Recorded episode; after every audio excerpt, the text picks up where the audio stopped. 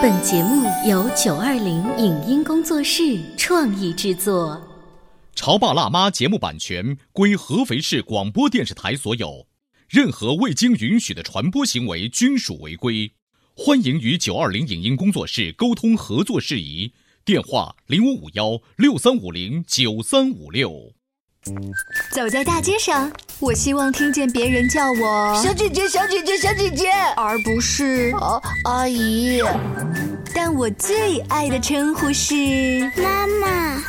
走在大街上，我希望听见别人叫我欧巴，而不是大叔、大叔。但我最喜欢的称呼是爸爸。我是辣妈，不是老干妈。我是潮爸，不是太阳能浴霸。八零后时尚育儿广播脱口秀，潮爸辣妈。本节目嘉宾观点不代表本台立场，特此声明。又是一年开学到，有的孩子上了小学，有的孩子上了幼儿园。我们这些做家长的都有怎样的心情呢？为什么曾经盼望上学的孩子会在开学前极度反感校园生活？父母有必要给孩子做入学前后的心理建设吗？在新建的班级交流群里，家长应该如何站稳脚跟？如何应对老师提出的要求和任务？欢迎收听八零九零后时尚育儿广播脱口秀《潮爸辣妈》。本期话题：孩子开学了，你是欢呼还是焦虑？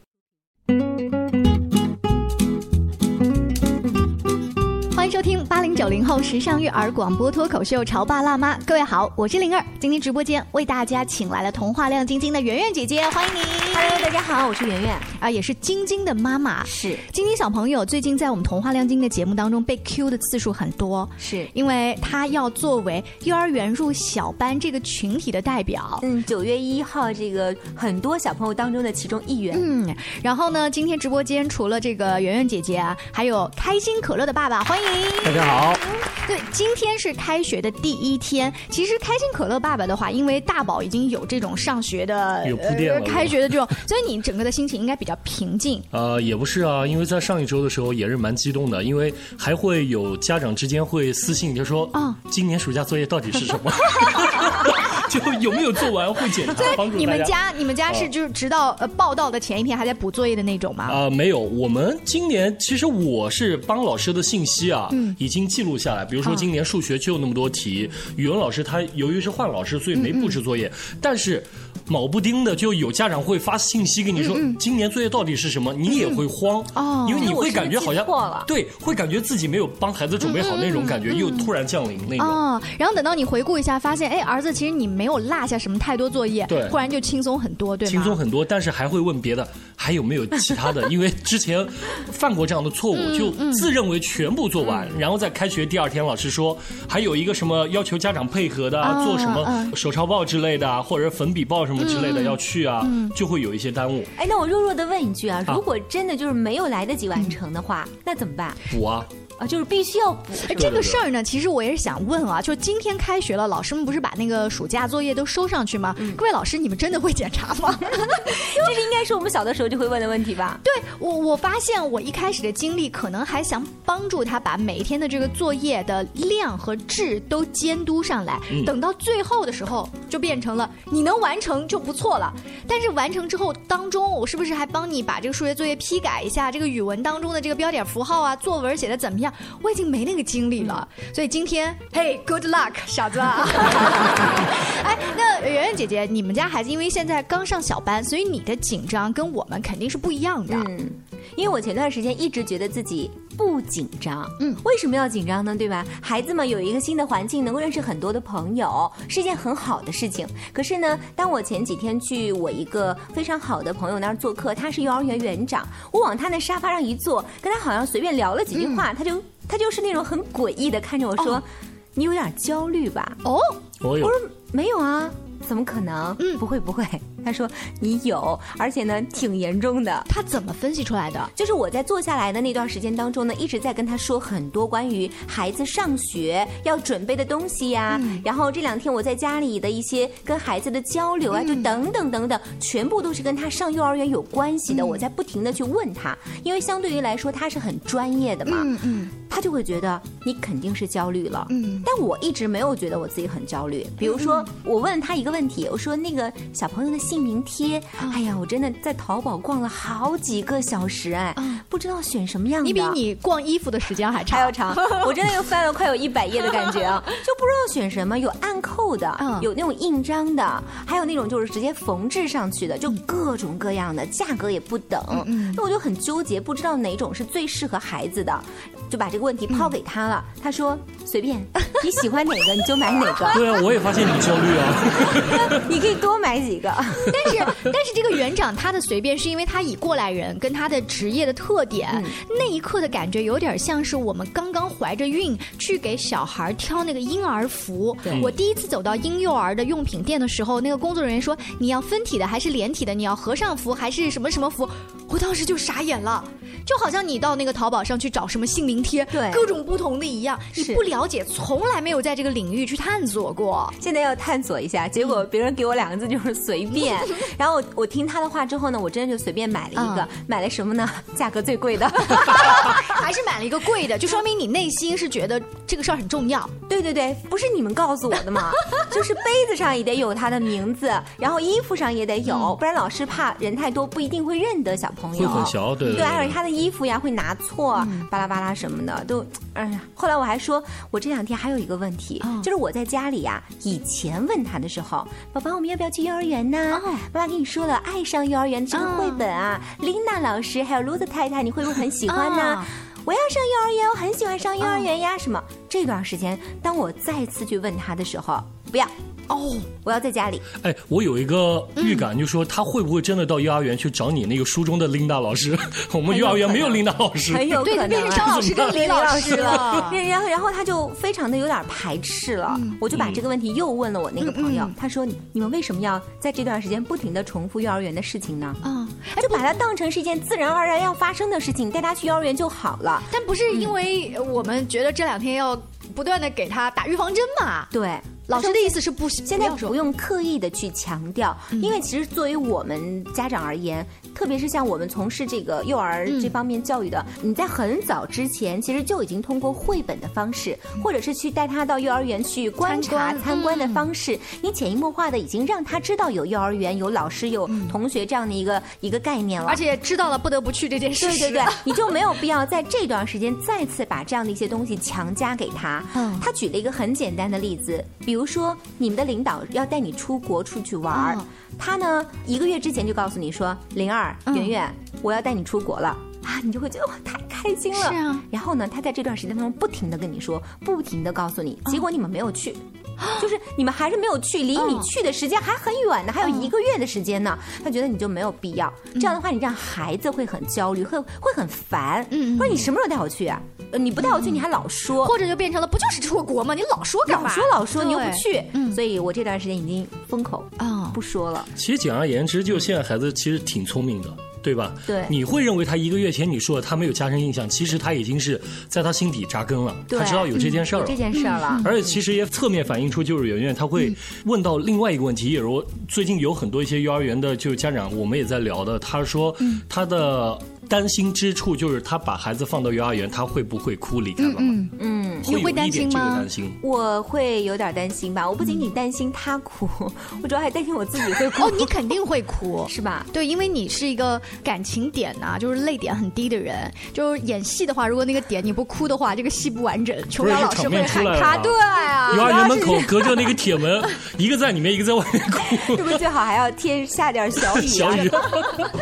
哎，所以你们为了孩子去幼儿园，虽然呢我不说，但是有没有一点什么仪式感的东西啊？就开心可乐那时候有吗？不是开心可乐那时候是现在也有，因为这几天提前一周我们已经开始收拾他的房屋了。嗯嗯，就他的书桌，他们这个暑假其实家里边是有点乱的。然后我在开学的前一周我就告诉他，必须周一你们把房间收拾好，周二把自己的课桌收拾好。嗯，其实他们也是跟着干的，就也会从家长的角度加深一个印象是什么？你们即将要开学了。嗯，就为了迎接我们今天这一天。哎，你知道吗？我在网络上面啊看到德国他们迎接小朋友开学的方法叫做礼物袋。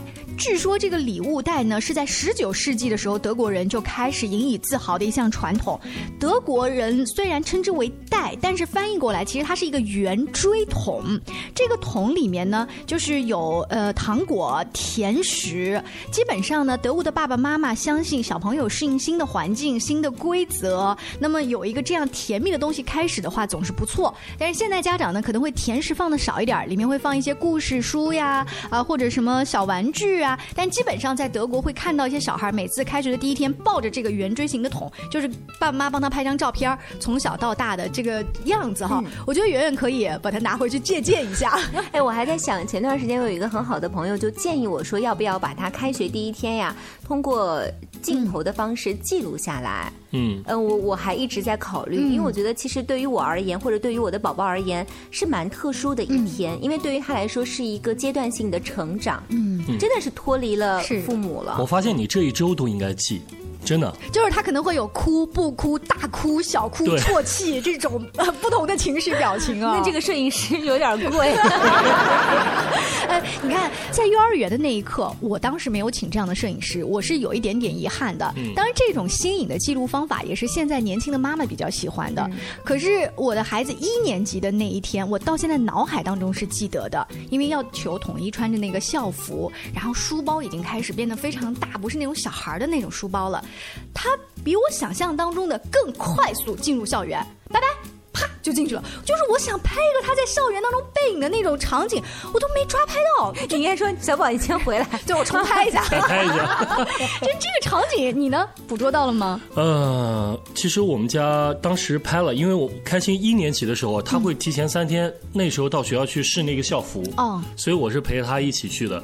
然后试了校服之后出来之后，我就跟他合拍了一张。你那个照片还有？你那个不算，不算。我说的是开学当天。开学当天来不及吧？就就是那种来。不及，大家乌泱乌泱的进校园，他真正的独立走进校园的那一天。说开心过来，很多人。呃，今天呢，因为是开学的第一天呢，就是学校的老师啊，也给我透露了一个信息，说你放心，孩子们今天到学校都非常早，就比如说八点钟入校，孩子们憋坏了，七点半基本上就到校园了。这是他们这么多年来的一个经验。其实想想，我们那个时候在上学的时候啊，好像特别期盼的就是能够放寒假和暑假。嗯。但是真正放了寒假和暑假的时候啊，我的那个心又在想，什么时候能开学呀？对。我的那些朋友他们在干什么？暑假在玩什么呢？又特别期盼能够到开学的时候跟大家说一说，我暑假或你暑假在做什么事情。嗯。我就像小宝呀，哈，比如说还有像那个开心可乐他爸爸家的孩子，他们应该都是这样的心态，所以速度会非常的快。是。我们那时候应该是比较焦急的一点是我们。现在没有那么多手机啊，什么电话手表，没办法联系我们的同学，所以我们更加的焦急。那个心会更。但开心应该是在八月初的时候就说，这暑假怎么还没放完？哦，他已经 说了。对，他说我要见我的什么朋友啊，方子薇什么之类啊，我要去找他们玩儿，他会有这种感觉，他会感觉放假是他生活中的一部分，但没必要那么长，他会有这种感觉。他竟然嫌假期长，比我们一点儿，就我挺羡慕他的。好，我们今天呢是开学的第一天啊，我们来聊一聊你家的孩子开。学之后第一天他的状态是什么样的？作为家长，你的状态是什么样的呢？大家一起来吐槽八卦一下吧。广告之后接着聊。你在收听的是《潮爸辣妈》，小欧零二，叫你变成更好的爸爸妈妈。潮爸辣妈播出时间：FM 九八点八合肥故事广播，每周一至周五十八点三十分首播。次日十四点重播，网络收听请下载荔枝 FM、苹果 Podcasts，搜索“潮爸辣妈”订阅收听。微信公众号请搜索“潮爸辣妈俱乐部”。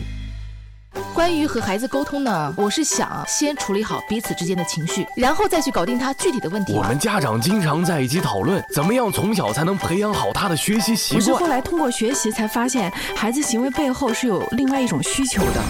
陪你一起吐槽养育熊孩子的苦，陪你一起追忆曾经自己的小世界。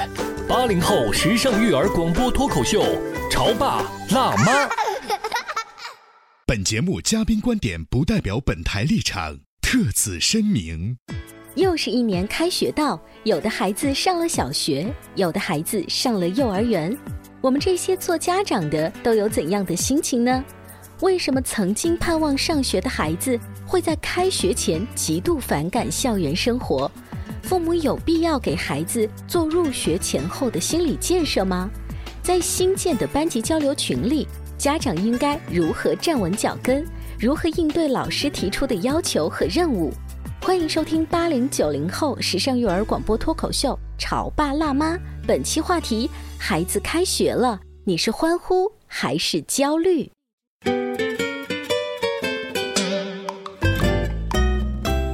后，欢迎您继续回来，这里是潮爸辣妈。今天灵儿为大家请来了开心可乐的爸爸和童话亮晶晶的圆圆姐姐，因为我们的孩子呢都正好进入了上幼儿园呐、或者上小学啊这样子的阶段，在国外呢，经常是当天会有一个流行的图片出来，就是哇，你开学啦！然后爸妈在后面喝香槟，然后把那个孩子推出校车，然后那校车上的孩子一个个都没精打采的，但是爸爸妈妈在庆贺。是我终于有一种，哎，终于把他交给老师了，你知道那个感觉。其实我觉得父母的心情是有反差的，一边是非常的不舍和担心，另外一边的话呢，就是一个自我放飞的过程。嗯，因为我在想着，我就在规划着他要上幼儿园之后，我要做些什么。哎，开心爸，我跟你说我，怎么感觉圆圆香槟已经端起来了？他他呀，我跟你说，他他他前一段时间从来开会的时候不主动抬头跟着领导的眼神说出差这个事儿，最近领导只要说出差，他立马头就抬起来了，就是觉得自由了。对，就是你可以派我出去出差了，因为我的孩子进入了新的阶段，我有更多可以掌控的时间了。嗯嗯而且你内心会不会觉得这三年是黄金时间黄？金时间一定要珍惜啊！不仅我觉得要珍惜，他爸也觉得很要珍惜。不是上小学之后，真的是感觉不算什么黄金时期了。我对于我们来说，对啊，上小学不一样啊，会嗯有更多的一些任务在孩子身上，跟家长的身上。那幼儿园的其实就挺简单的。前几天啊，他们幼儿园有一个班级群建了之后啊，我好像当时有一种归属感。哦，我觉得哎，我好像也成了他们班级当中的一找到家了员。然后瞬间我就问他爸，我说你要不要进这个群里来？他爸说什么群啊？我说你家宝宝的这个班级群啊。然后他爸就笑了，说、啊我们家宝宝也有班级群了，觉得很有意思啊。就是以前你都是在我们的朋友圈啊，或者是办公室里吐槽，老师又在 QQ 里面发什么东西。对你第一次有了之后，那个感觉，我感觉出你是挺，其实挺开心的。我挺开心的，我觉得小孩长大了嘛，就很开心。然后我拉他爸爸进来的时候，他爸说。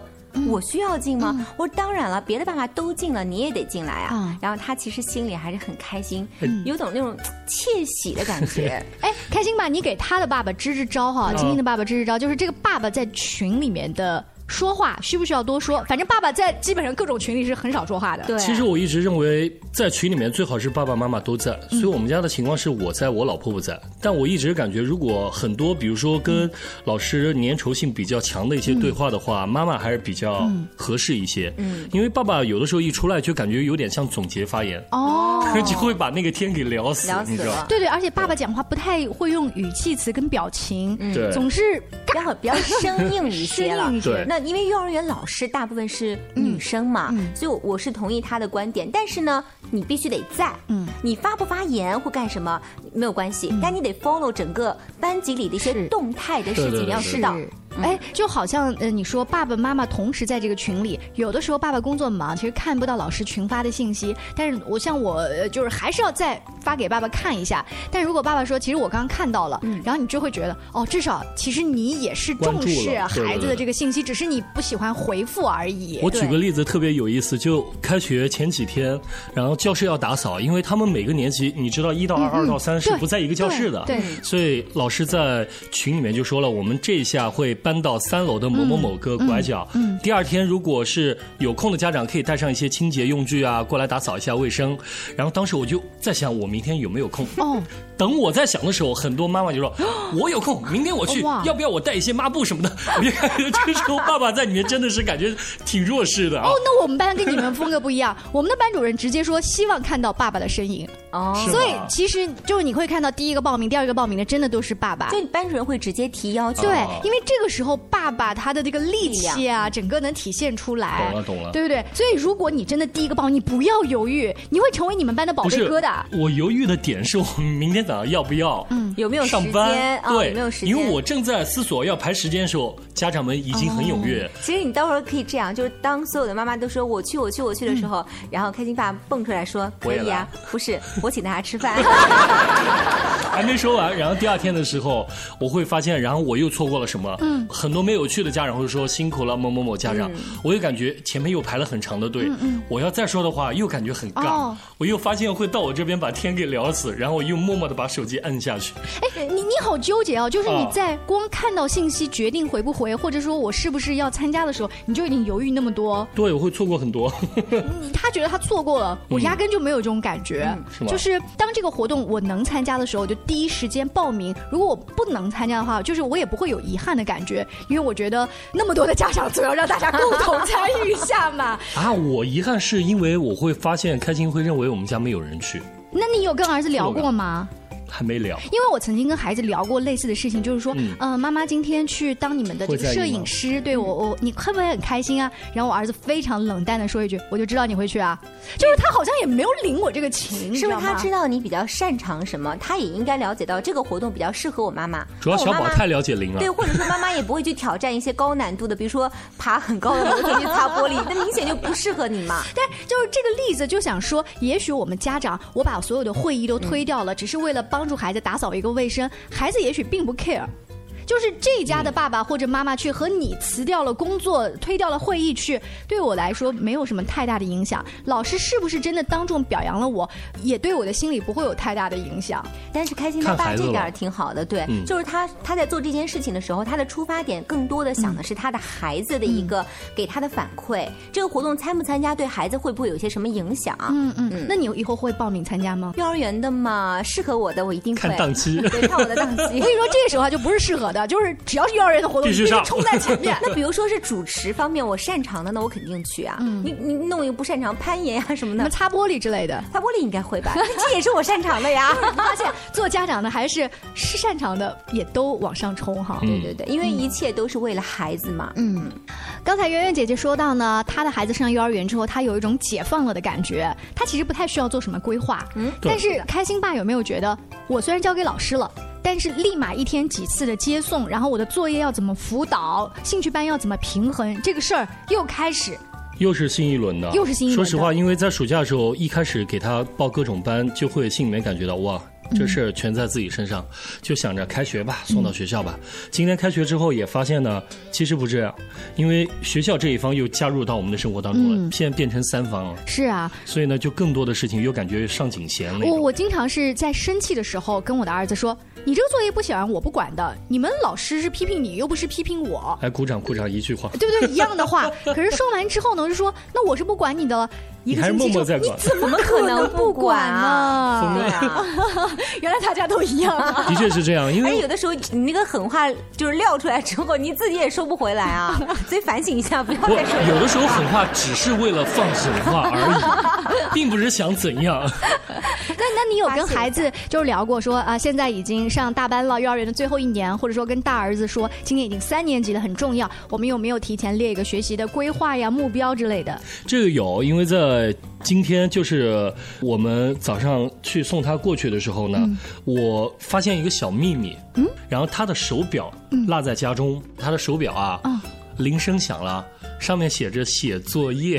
哦。哎，我就会发现，哎，我这一点看到之后，我我挺欣喜的，就我感觉他会把这些，也许对我来说，小时候我会感觉到是被逼的，但现在他会把它列入到自己计划当中，因为这是他整个暑假的一个一个流程，我会被我发现之后，我感觉有点欣慰。不是你教他用电话手表来提醒吗？没有没有，哇！我当时我会在六月底的时候，当时我是说我们来做表吧，他会说，哎呀，我不想做那个表，都原来一一二年级做过，他会感觉那个有点幼稚了，因为要画图什么的，所以我会发现，在他手表当中会记录下来这一刻的话，哎，这一刻我拍了一张照片，哦，我感觉挺欣慰的。对，哎，我我突然之间觉得，就是当父母呀，看见孩子的一些细微的改变的时候，我们会觉得很开心。那同样就是反观一下，如果小朋友或者是孩子看见我们为了他们。真的去改变了一些东西之后，他们也应该觉得非常的开心。你觉得他们真的能就是？我觉得是可以的吗？我觉得是可以的。对，比如说呃，经常来上我们节目的这个这些小朋友，会在节目当中给爸爸妈妈提一些建议或者意见。那如果在导播间的这些父母真的愿意去倾听，愿意去改一点点，嗯，对于孩子来说，我觉得是一个非常非常大的一个肯定吧。对父母来说，呃，他们在节目当中经常提到，我来列举一下：有 不要乱停车，不要闯红灯，不要闯红。红灯，我发现孩子特别较真儿，交通法规，对对对啊，然后还有不要老玩手机不理我啊，再有就不要打我之类的。还有一点很重要，嗯，就是要多做一些好吃的。哦，对，这个厨艺方面，嗯，对爸爸妈妈的厨艺要求非常高。我每每听到这样的建议的时候，我的头 就想要低下去，不愿意抬起来。前几天灵儿在她的微信朋友圈里发了一个。